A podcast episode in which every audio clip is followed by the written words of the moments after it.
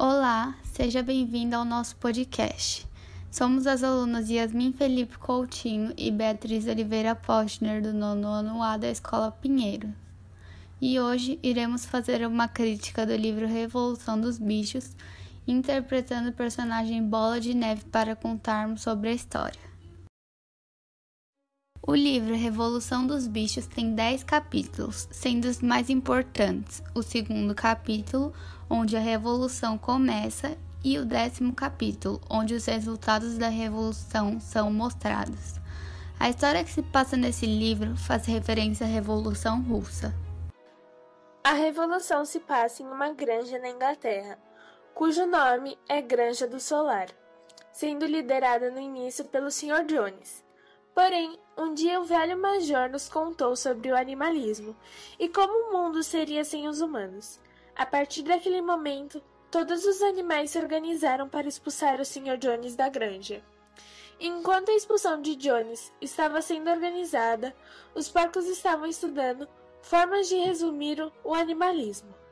Após o Sr. Jones ser expulso, decidimos resumir o animalismo em sete mandamentos que iriam constituir uma lei inaterável. Os bichos não deveriam descumprir os mandamentos para que o animalismo acontecesse. O animalismo seria o socialismo, onde todos são iguais e trabalham para o bem comum. Um tempo depois da expulsão de Jones, a granja passou a se chamar de Granja dos Bichos. A revolução foi abafada pelos donos das granjas vizinhas para que os animais de sua granja não fizessem o mesmo. Eu, Bola de Neve, liderava a revolução até que Napoleão fez com que seus cães me expulsassem da granja. Foi nesse momento que Napoleão e os outros porcos passaram a avisar o poder e o privilégio que teriam, pois por serem nós, os porcos, os únicos alfabetizados, eles poderiam não ensinar os outros bichos a lerem e a escreverem, para que eles tivessem o maior controle sobre ele. Napoleão disse, após a minha expulsão, que os animais deveriam construir um moinho de vento para que poupassem o trabalho depois de construir. Na verdade, eu tive essa ideia, me baseando nos estudos que fiz.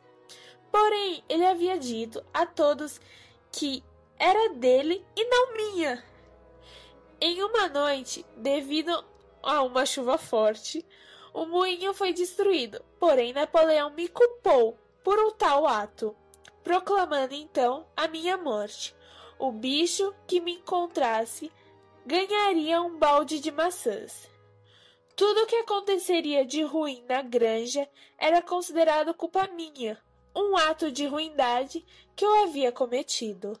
Com os porcos no comando, os outros bichos passaram a ser atingidos pela fome, por terem a fome racionada.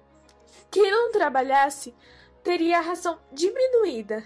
Apesar de estarem passando fome, Napoleão fez com que os humanos acreditassem que tinham mais comida que o necessário, deixando então impressionados. Muitos bichos passaram a perceber que a vida depois da expulsão de Jones estava pior, pois trabalhavam mais e comiam menos do que antes. Conforme os porcos descumpriam os mandamentos, eles eram alterados, como por exemplo, se mudaram para casa, dormiam nas camas, bebiam álcool, comercializavam com os humanos e executavam os bichos que eram contra a revolução. Por fim, acabou que Napoleão se tornou o Sr. Jones. A revolução dos bichos não deu certo, pois o poder subiu à cabeça de Napoleão. Os princípios do animalismo não foram cumpridos, sendo assim a equidade que todos menos os outros porcos procuravam não foi encontrada.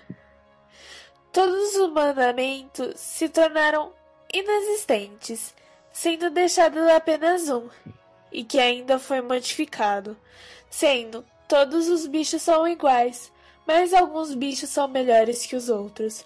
Ou seja, esse mandamento mostra que ao invés de igualdade, há uma superioridade entre os animais, sendo os porcos os superiores aos outros. Essa foi a nossa resenha crítica sobre o livro Revolução dos Bichos. Muito obrigada por ter escutado até o final.